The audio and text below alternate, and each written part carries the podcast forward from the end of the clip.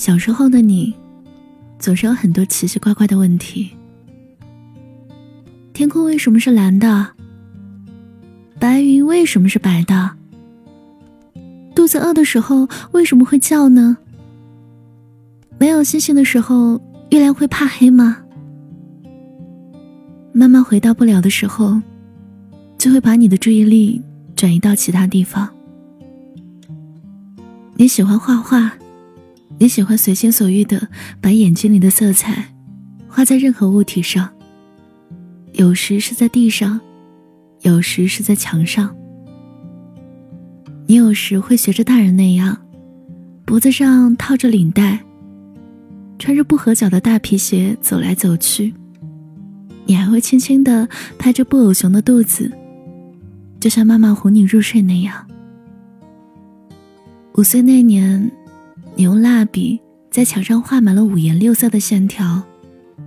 妈妈看到时，眼睛瞪得很圆。小孩子不可以在墙上乱涂乱画。你小声说着：“妈妈，我画的彩虹好看吗？”妈妈没有说话，皱着眉头，重重叹了口气。你记得这样的沉默，在自己问了很多问题，爸爸不耐烦的时候也会出现。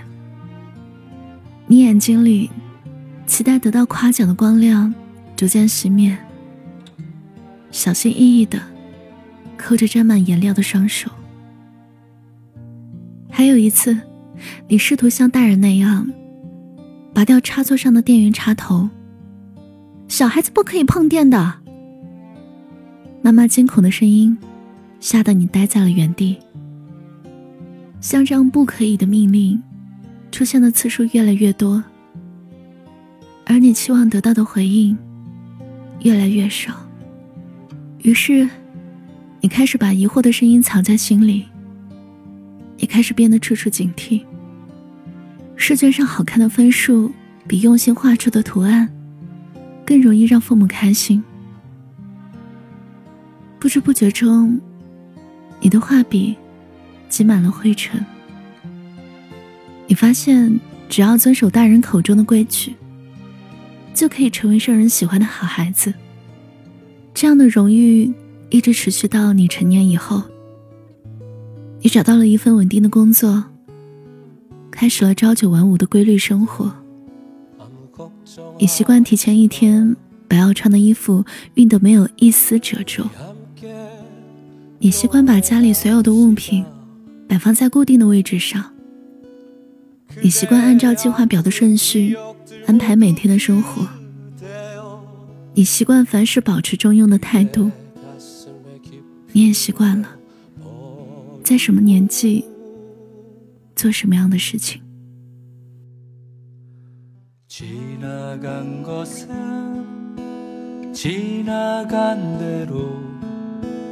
그런 의미가 있죠.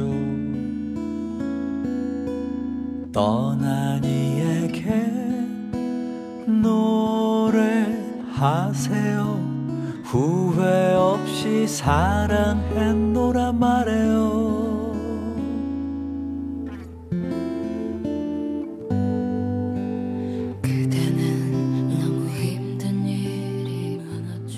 二十五岁那年，你实现了结婚的目标。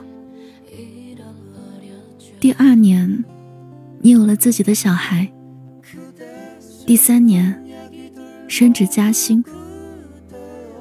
好像你的人生始终都在自己的秩序里前行。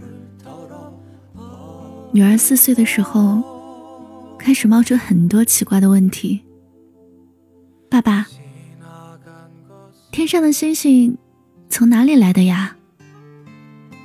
为什么青蛙只有两条腿呢？为什么人没有翅膀呢？回答不出来的时候，你就把女儿的疑问句换成了肯定句。星星就是天上的呀，青蛙就是只有两条腿啊，人本身就没有翅膀啊。偶尔也会抱怨一句。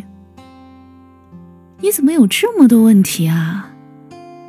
当女儿把美术作业中的苹果涂成黑色的时候，你有些生气的反问她：“你见过黑色的苹果吗？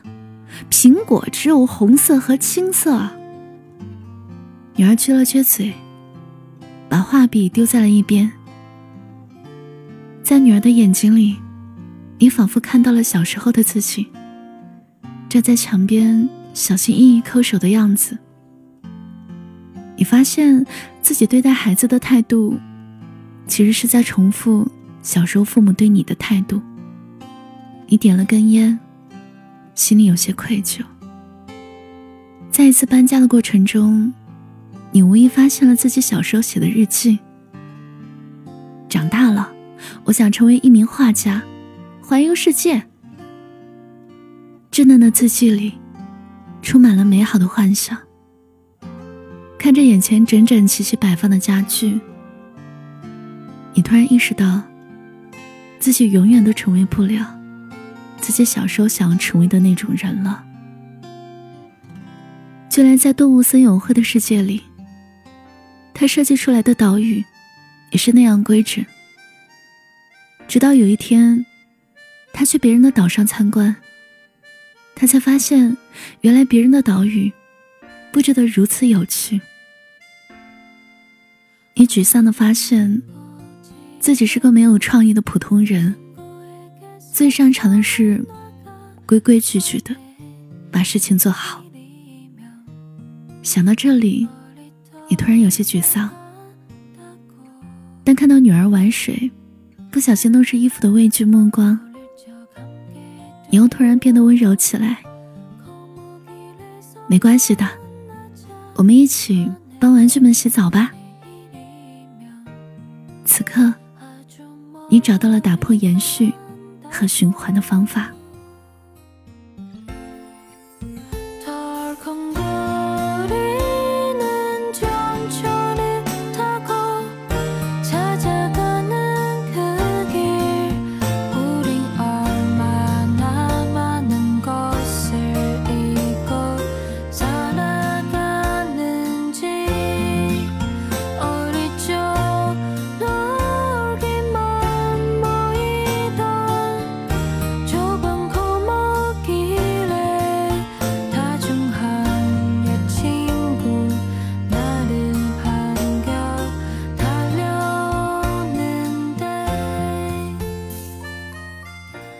前几天，坐地铁的时候遇到一对母子，一路上小男孩问了很多奇怪的问题，旁边的妈妈都耐心的回答了他。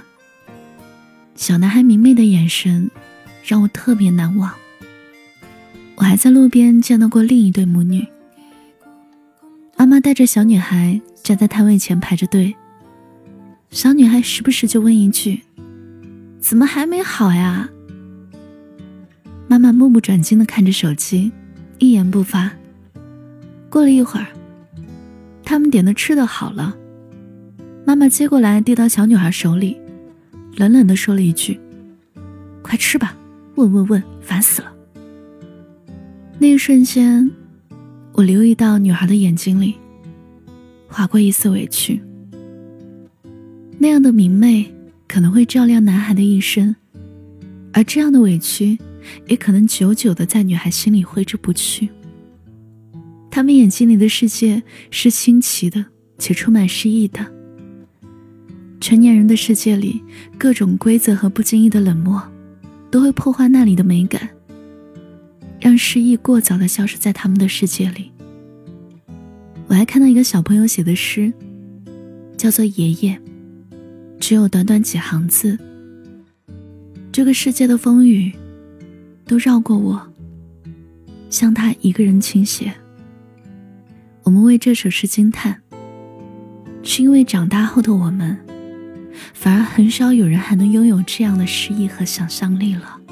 所以现在，我和你们，尽可能的打破延续和循环的方法，让他们眼睛里的明媚延续下去。